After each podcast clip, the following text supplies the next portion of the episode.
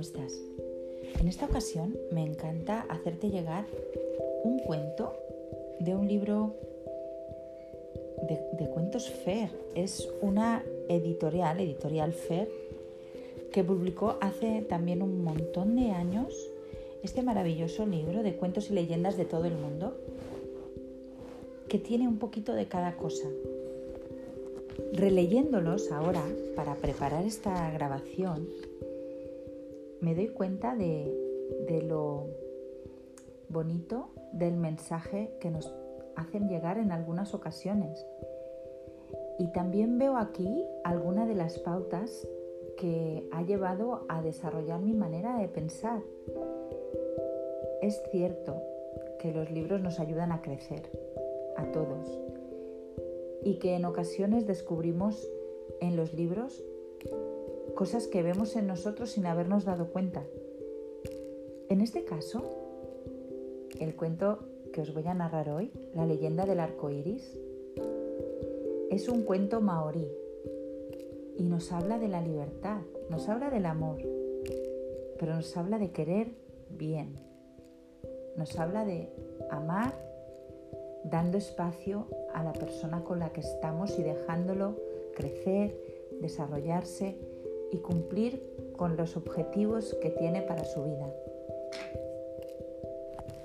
Espero que os guste tanto como a mí este cuento maorí que forma parte de las historias recopiladas por Mike Broadwell y con ilustraciones de Mary Smith. Unas ilustraciones muy coloridas con unos dibujos de gente muy estilizada, muy bonita. Es muy bonito de ver. Esta edición es de 1977 y aunque fue publicado en Inglaterra, la editorial es de Bilbao. Si sois capaces de encontrarla, y por ella. Es una pequeña maravilla. Espero que la leyenda del arco iris y la historia de Oneku y la Dama de la Lluvia os gusten tanto como a mí.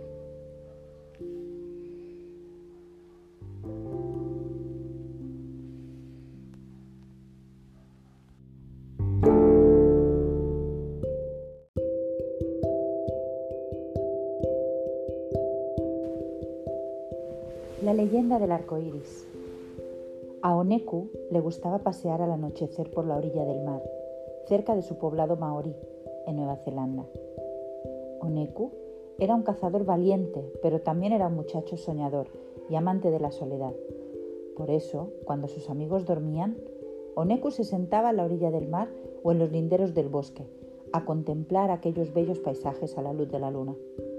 Una noche, Oneku vio por primera vez a la dama de la lluvia, con su vestido de color rosa y su larguísima cabellera de oro, que paseaba por la playa con su hermana, la dama de la niebla. Las dos hermanas caminaban envueltas en velos de nubes, y Oneku se fue en pos de ellas, cautivado por la misteriosa belleza de la dama de la lluvia.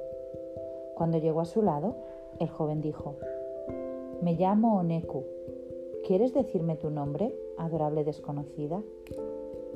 Soy una hija del cielo y me llamo Inepuko Horranji, o Dama de la Lluvia. Y esta es mi hermana, la Dama de la Niebla.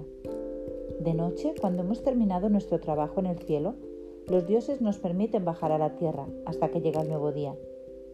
¿Y cómo vivís vosotros aquí, Oneku? Oneku le contó cómo todas las mañanas salía a cazar con sus amigos y lo bello que era escuchar el canto de los pájaros y ver cómo brillan las flores al sol. Luego le fue explicando muchas costumbres maoríes, las fiestas de la primavera, las danzas guerreras alrededor del fuego y de las solemnes ceremonias con que el jefe de la tribu casaba a los jóvenes en presencia de sus familiares y amigos. Fueron acercándose al poblado maorí y Oneku fue mostrando a la dama de la lluvia las chozas en que vivían sus amigos y aquella en que habitaba él con su familia. Oh, suspiró la dama de la lluvia, tiene que ser muy hermoso vivir en la tierra. Y le habría gustado continuar escuchando a Oneku, pero en aquel momento alboreaba un nuevo día y las dos hermanas subieron a ocupar su puesto en las nubes. Adiós, Oneku, se despidió la dama de la lluvia mientras ascendía por el espacio. Ven esta noche suplicó Oneku. Yo te esperaré a la orilla del mar. Y desde entonces, la dama de la lluvia bajaba todas las noches a pasear junto al mar con Oneku. El tiempo iba transcurriendo apaciblemente en aquellos paisajes maravillosos, y Oneku se enamoró perdidamente de la dama de la lluvia, pidiéndole una noche que se casara con él. Estoy construyendo la cabaña más bella del poblado, decía Oneku ilusionado, y la terminaré antes de una semana. Casémonos y seremos felices toda la vida. Sería maravilloso, Oneku, pero no es posible, respondió la dama de la lluvia. Los dioses del espacio no aprobarían nuestra boda, y de todos modos, yo no puedo faltar un solo día a mi quehacer en el cielo. No importa, protestó Oneku. Casémonos y cada mañana tú podrás cumplir puntualmente con tus obligaciones en el cielo. Yo no haré nada para impedirlo. La dama de la lluvia estaba también enamorada de Oneku y al fin aceptó. Cuando Oneku terminó su cabaña, se celebró la boda del joven con la bellísima dama de la lluvia. Fue una ceremonia inolvidable en el poblado maorí porque, a diferencia de las demás bodas, la de Oneku hubo de celebrarse por la noche.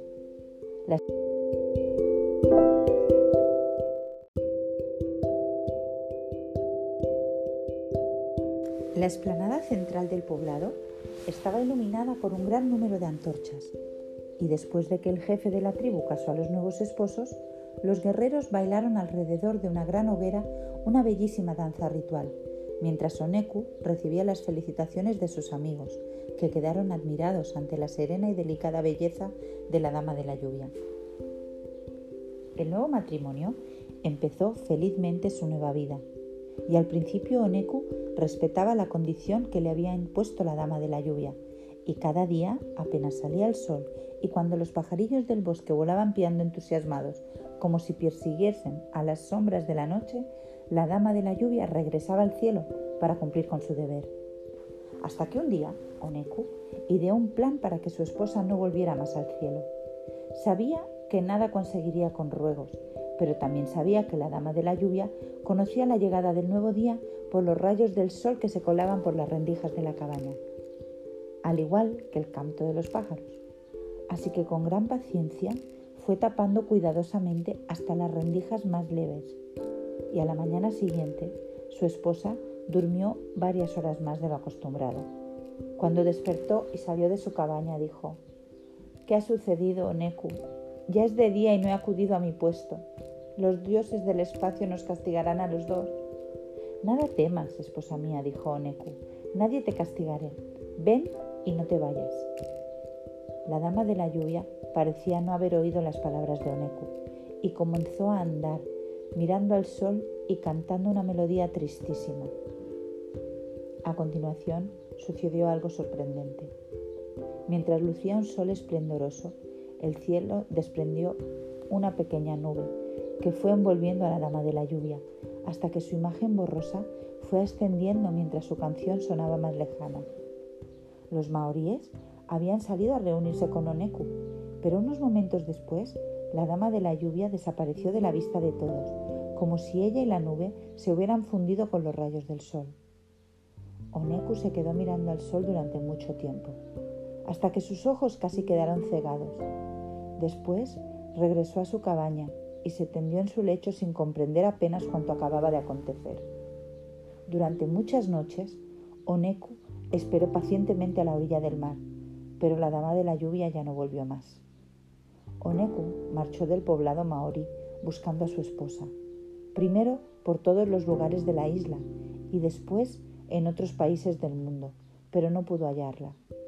Al fin murió, lejos de su país, triste y olvidado de todos, pero dedicando hasta sus últimos pensamientos y palabras a su amada esposa, la dama de la lluvia. Y aquel amor tan grande aplacó a los dioses, que se apiadaron de Oneku, juzgando que ya había purgado suficientemente su falta, y tomando su cuerpo lo elevaron al cielo, transformándolo en un brillante y esplendoroso arco iris, reconociendo su matrimonio con la dama de la lluvia. Desde entonces, cuando la lluvia desciende sobre la tierra, a través de los rayos del sol puede verse a Oneku, convertido en un feliz arco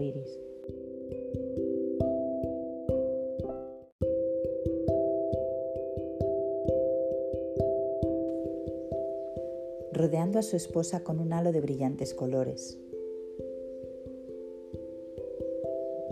Fin.